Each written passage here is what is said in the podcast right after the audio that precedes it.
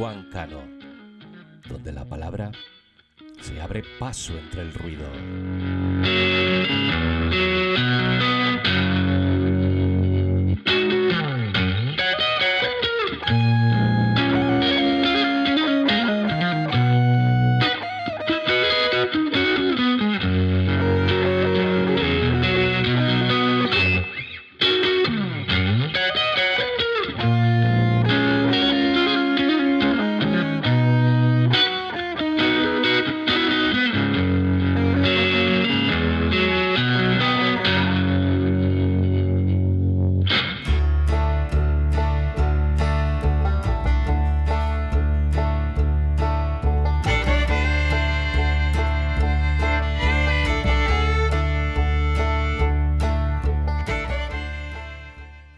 Supervivientes es la que he elegido entre un numeroso grupo de palabras de 13 letras.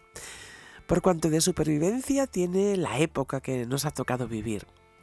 13 es el número que en la tabla periódica se corresponde con el aluminio. Es un metal que a mí me lleva directamente a casa de mis abuelos, en donde había sobre el fregadero en el patio un jarro de aluminio precisamente.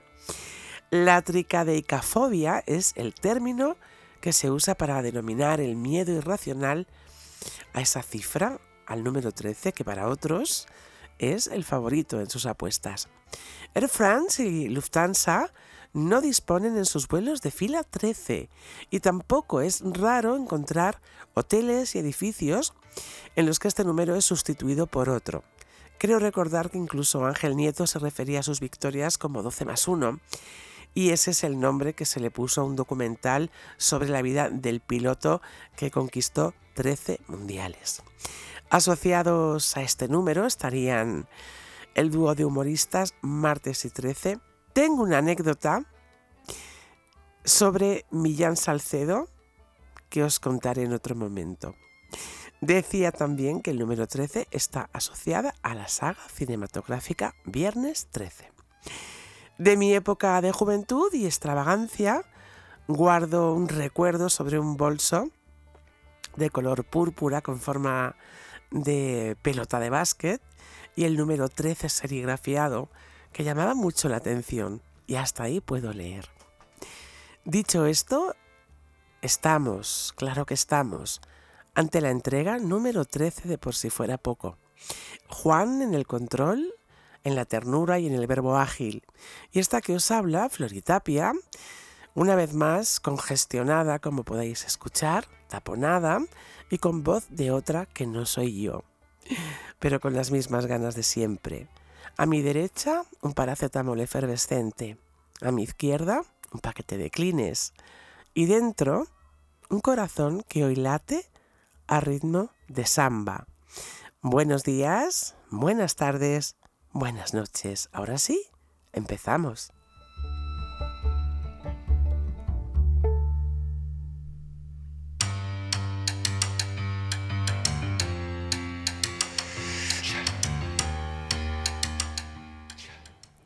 Yo no soy esa que tú te imaginas, una señorita tranquila y sencilla que un día abandonas y siempre perdona. Esa niña, sí, no.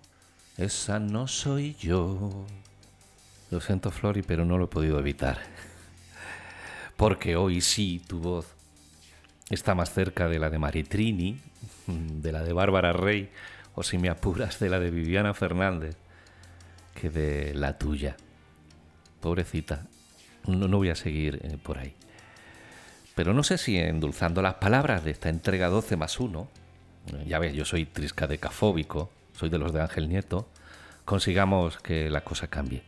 Podríamos, por, ejemplo, utilizar nuestra cháchara a modo de jarabe, de caramelo balsámico, para ver si así consigues llevar a buen puerto la singladura de hoy. ¿Lograremos sobrevivir a este programa de número maldito? Como diría un italiano, chi lo. Pero en verdad veo esto más factible que encontrar últimamente en este país a un juez o una jueza cuyos considerandos no me den ganas de reír por no llorar. Que según parece lo de la noche vieja en Ferraz fue un acto lúdico festivo. Sí, sí, por supuesto. Una piñata de los flechas de la falange. no, si ya lo decía Gurruchaga de la Revolución Rusa, ¿no? Todo era una fiesta. Una fiesta donde ese antiguo dirigente de la KGB se pone de vodka hasta el culo celebrando la repentina muerte en una cárcel siberiana de su mayor opositor político. La verdad que, querida Floria, sí me parece imposible que logre levantar el ánimo de tus cuerdas vocales, que ya te veo diciéndome que es así, no, esa no soy yo.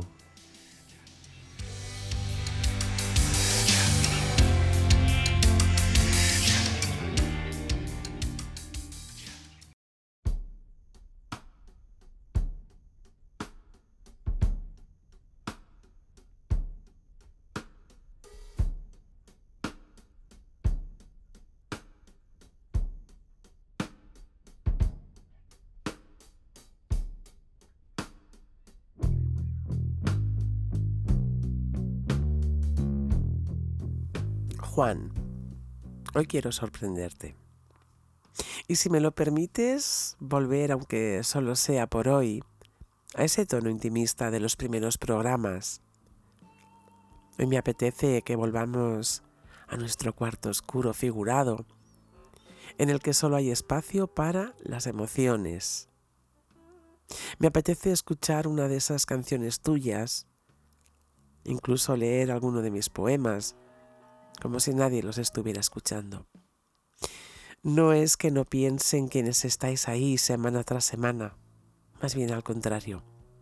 En un ataque irrefrenable de exhibicionismo, me nace hacer del amor un juego de palabras con el que pasárnoslo muy bien, como una especie de orgía en la que no sabemos ni cuántos vamos a ser ni cómo va a terminar. No sé cuánto tiene de indecente esta proposición, ni si te apetece tanto como a mí creernos que será de noche el tiempo que dure este programa y dejarnos llevar. ¿Dejarnos llevar en cuartos oscuros? Chiquilla, ¿tú sabes cuánto tiempo hace que no piso uno de esos cuartos y encima acompañado? Esta peli hoy para mí podría titularse Regreso a los 80, a mi querido reino de las hormigas cuando daba la impresión de que, llamémosla Carmen y yo, nos habíamos escapado de un cómic de Milo Manara. Pero juro que aquella Carmen, perpetua, sprinter en busca de los 17 para luego seguir corriendo hacia no se sabe dónde, parecía estar para cumplir todas las perversiones que se me pudieran ocurrir, antes incluso de que yo llegara a pensarlas. Era como si se adentrara en mi cabeza, al menos así ocurría en la teoría. La práctica pues, ya era otra cosa. Pero para eso estábamos allí, ¿no? En mitad de aquel desorden de sábanas, para aprendernos. Entonces, ¿quién era el gilipollas que cambiaba todo eso por un partido de baloncesto? ¿O terminamos haciendo ambas cosas? Mucho va a tener que luchar el equipo de Díaz Miguel para darle la vuelta a este marcador que tienen en las pantallas. 56-50, 19 minutos todavía de partido. ¿Empiezas tú o yo? Habló e inmediatamente me ofrecí a hacerlo yo. Mientras la desnudaba, ella se daba cuenta de esa falsa templanza que a veces le imprimo a mis acciones.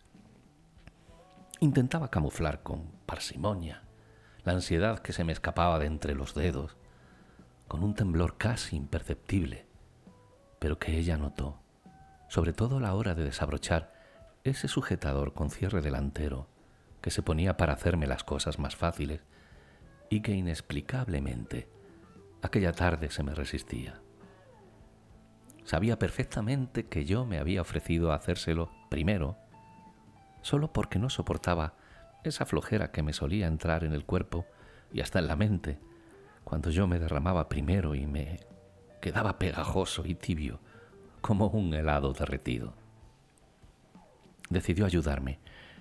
Entonces se dio cuenta de que ella también estaba nerviosa, o puede que impaciente, cuando un extraño, por lo inusitado pudor, le coloreó las mejillas.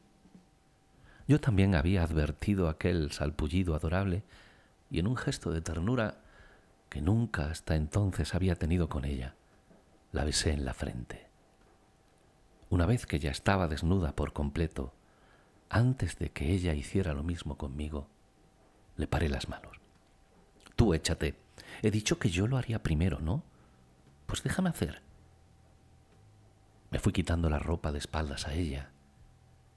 Respiraba profundo en un último intento por tranquilizar aquellas hormigas mías que se habían disparatado de una forma endemoniada. Tanto que no pude evitar mirarme, eso sí, con disimulo. Sentía como si ya se hubieran escapado algunas, pero no, aún parecían estar todas y todo dentro. Aunque nunca me había visto aquello vistiendo un tono tan encarnado. No me desagradó probarla, aunque no sé por qué en mi cabeza tenía la idea de que lo suyo tenía que saber a licor de moras. Pero aquel punto salado que tenía me pareció perfectamente acorde con el olor de sus fluidos, el cual, para entonces, yo ya reconocía tanto, si no más, que el mío propio. ¿Te hago daño? Respiró con intensidad. Luego me contestó, no, me gusta ese movimiento de tu lengua, arriba y abajo. Pues sí, definitivamente me gusta. Miraba su cara, ese rubor que no se había ido en ningún instante y que se había hecho más grande, ampliando su cerco de sonrojo en las mejillas.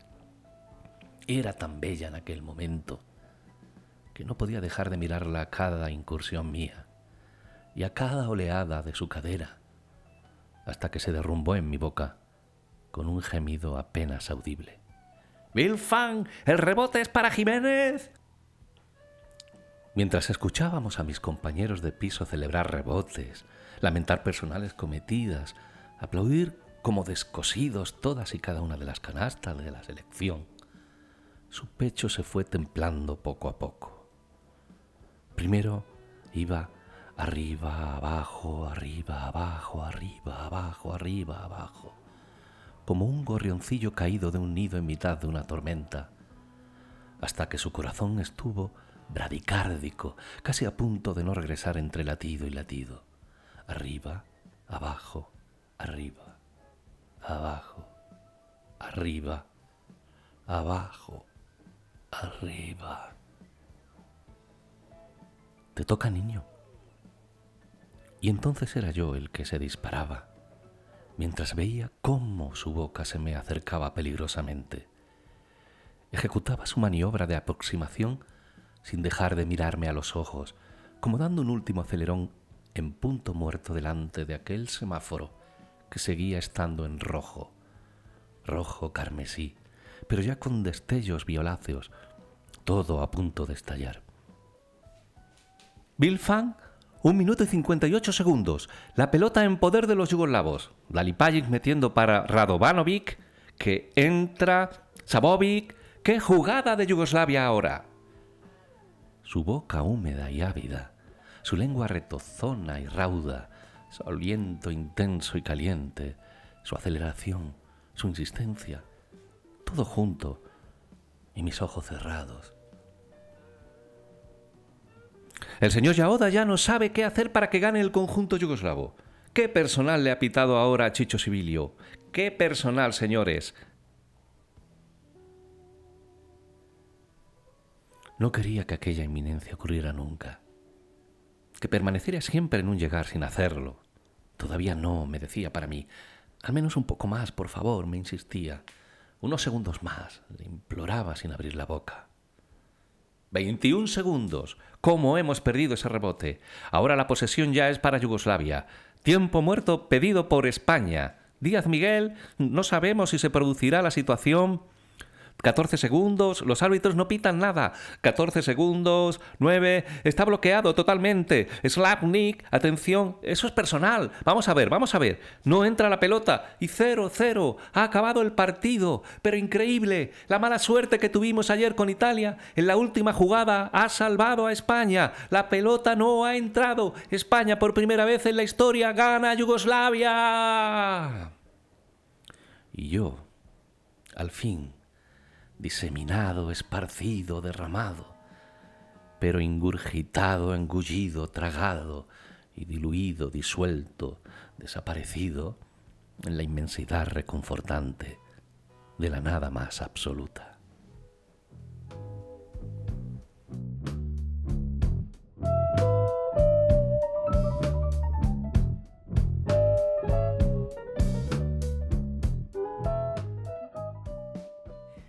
Para la ternura siempre hay tiempo, que rezaba uno de los míticos álbumes de Ana Belén y Víctor Manuel.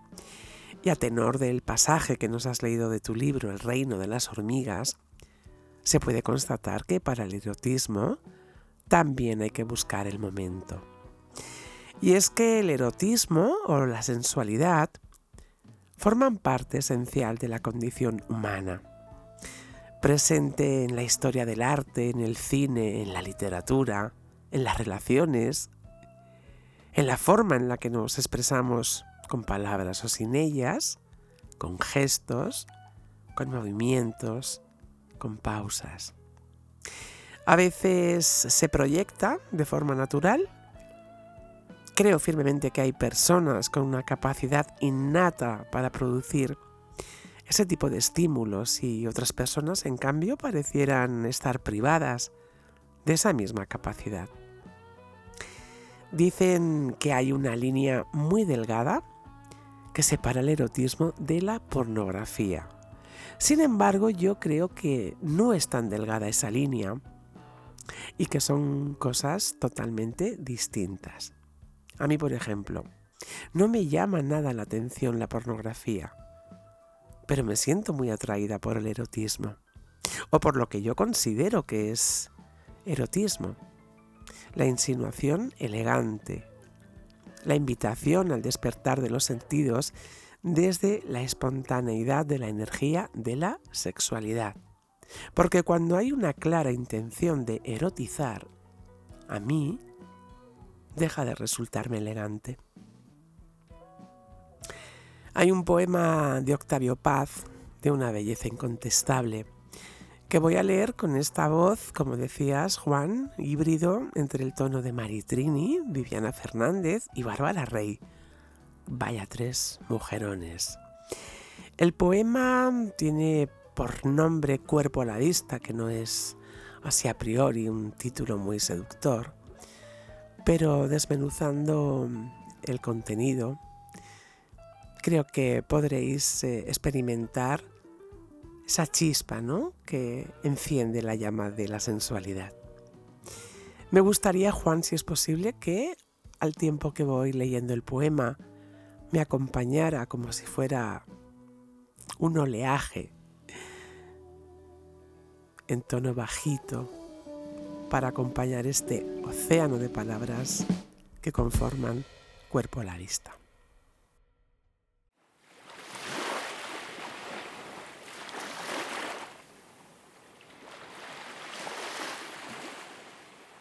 El poema dice así.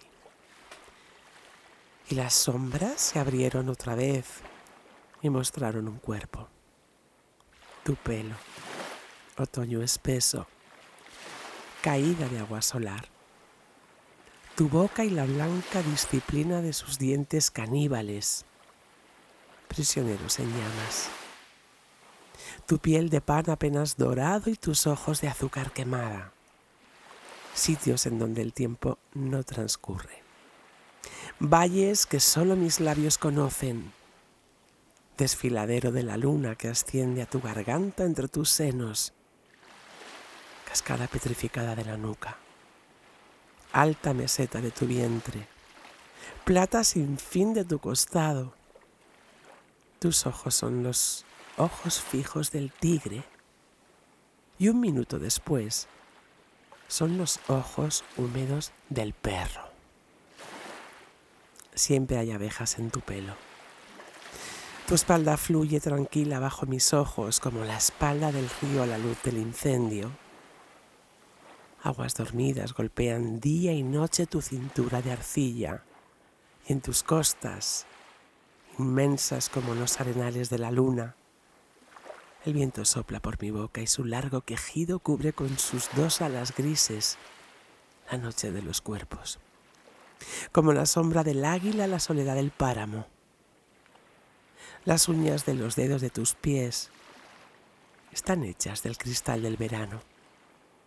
Entre tus piernas hay un pozo de agua dormida, bahía donde el mar de noche se aquieta negro caballo de espuma, cueva al pie de la montaña que esconde un tesoro, boca del horno donde se hacen las hostias, sonrientes labios entreabiertos y atroces, nupcias de la luz y la sombra, de lo visible y lo invisible.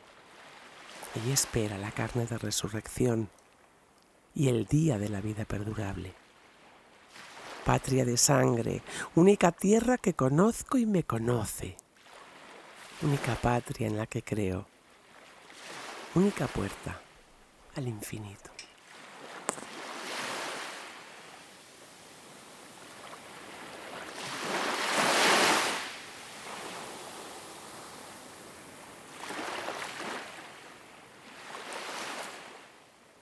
Dime si no es atrevimiento recitar un poema de Octavio Paz con esta voz mía tan en guerra. Pero no hay nada ni nadie en este espacio, por si fuera poco, que nos impida hacer lo que nos apetece. Y hoy que todo me parece sombrío, íntimo y silencioso, me moría de ganas por compartir un poema tan bello. A menudo no ponemos resistencia a caer en la red del deseo de los demás y dejamos de lado el deseo propio. Deseo. Otra palabra conmovedora, tan aparentemente suave que podría convertirse en un susurro al ser pronunciada.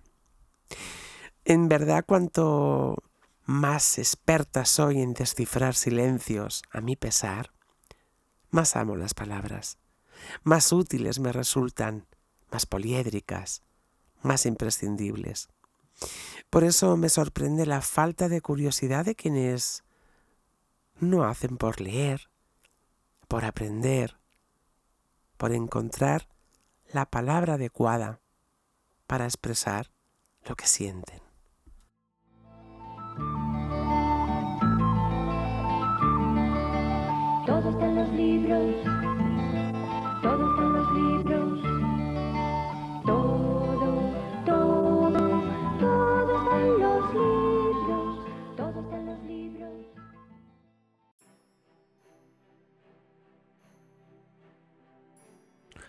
Tu reflexión acerca de la falta en general de inquietud por la lectura, por las palabras y el conocimiento, me ha llevado de nuevo a los 80, en concreto a 1982, y al programa que comenzaba con esta cabecera que hemos oído y que se llamaba Biblioteca Nacional, dirigido y presentado por Fernando Sánchez Dragó, mucho antes de convertirse en uno de los ideólogos de Vox. La canción todo está en los libros. Se la encargó el propio Dragó a Jesús Munarri. Mucha gente cree que la cantan las vainica doble, pero no. La intérprete era Carmen Machado. Cuenta Jesús Munarri que fue un encargo hecho con mucha prisa y que la escribió en 24 horas. Una vez escrita, le puso música aude y la interpretó Carmen.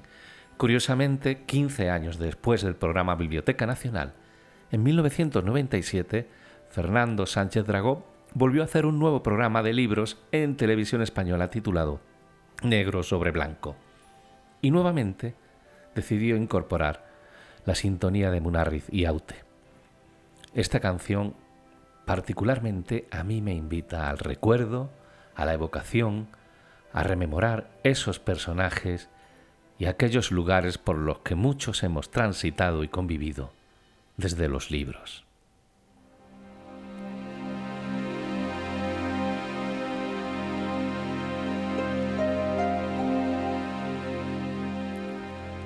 El unicornio, Alejandría, Aldana en Alcazarquivir, Quín de la India y Samarcanda, Santa Teresa y Boabdil, Ítaca, la muralla china, las minas del rey Salomón, flores del mal y gatopardos y caminos de perfección. Todo está en los libros, todo está en los libros, todo está en los libros.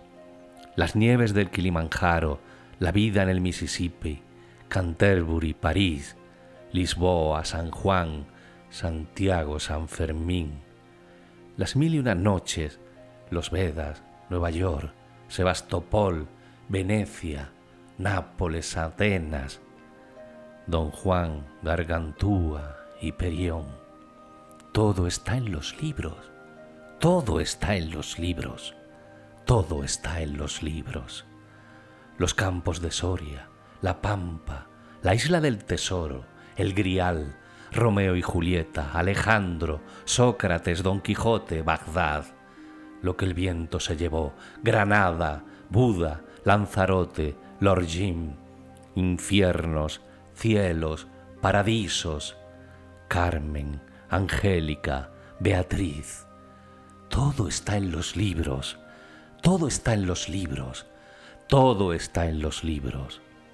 El Minotauro, el laberinto, Hércules, Gargoris, Sansón, el capitán Nemo, Platero, Sherlock Holmes y Guillermo Brown, Alicia, Nils Holgersson, Pinocho, Sandokan, Huckleberry Finn, Sherezade, el judío errante, la Celestina, Brandomin.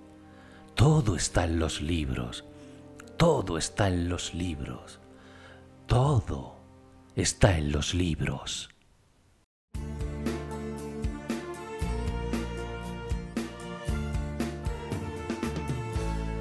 Yo no soy esa que tú te imaginas, una señorita tranquila y sencilla que un día abandonas y siempre perdonas esa niña sí, no, esa no soy yo. Mira, Juan, que atreverme con un cover de Maritrini. Es que no puede ser, esto no puede ser. Se me está yendo de las manos. Vamos al lío. Em, a propósito de ese tema que nos has traído como un rescate necesario del pasado sobre la sintonía de ese programa de los libros, me hacía una pregunta y es, ¿será porque todo está en los libros por lo que se dice que todo está escrito? Y es que hay preguntas que no necesitan respuesta, porque da igual si fue antes el huevo o la gallina, lo que importa es que fue. Aunque no soy muy devota del pretérito imperfecto, he de reconocerlo. Por pretérito y por imperfecto sin opción de enmienda. De modo que toca hacer del presente un ancla. Y el presente nos lleva a un acercamiento entre los agricultores y la administración. Nos lleva también a la absurda atrocidad de simular una mascleta en Madrid, Río. También a un tal Mbappé, hasta en la sopa. A que no parecen tener fin las guerras con nombre y apellidos. Y a que estamos a un mes de que termine un invierno que ni siquiera ha empezado. Es un decir esta vida loca que cantaba Pancho Céspedes. Pero no voy a seguir cantando. No voy a seguir cantando.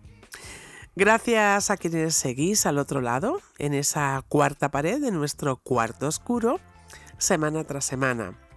Gracias a ti, Juan. Hoy me despido a lo Mercedes Sosa con un gracias a la vida que me ha dado tanto. Veremos qué nos traen los próximos días. Mientras tanto, saquémosle jugo a este presente que como su propia palabra indica es un regalo.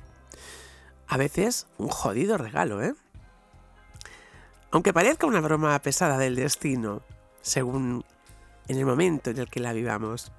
Aprovecho que hace mucho tiempo que no lo hago para recordaros que podéis contactar con nosotros a través de la web del programa www.posifuerapocopodcast.com donde además podéis encontrar em, contenido relacionado con cada entrega y por supuesto los enlaces a todos los programas y las plataformas en las que podéis escucharnos.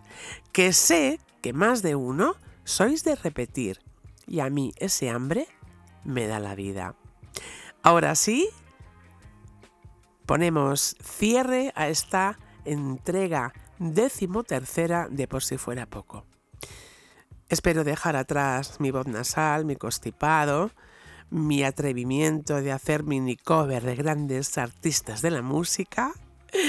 Buenos días, buenas tardes, buenas noches.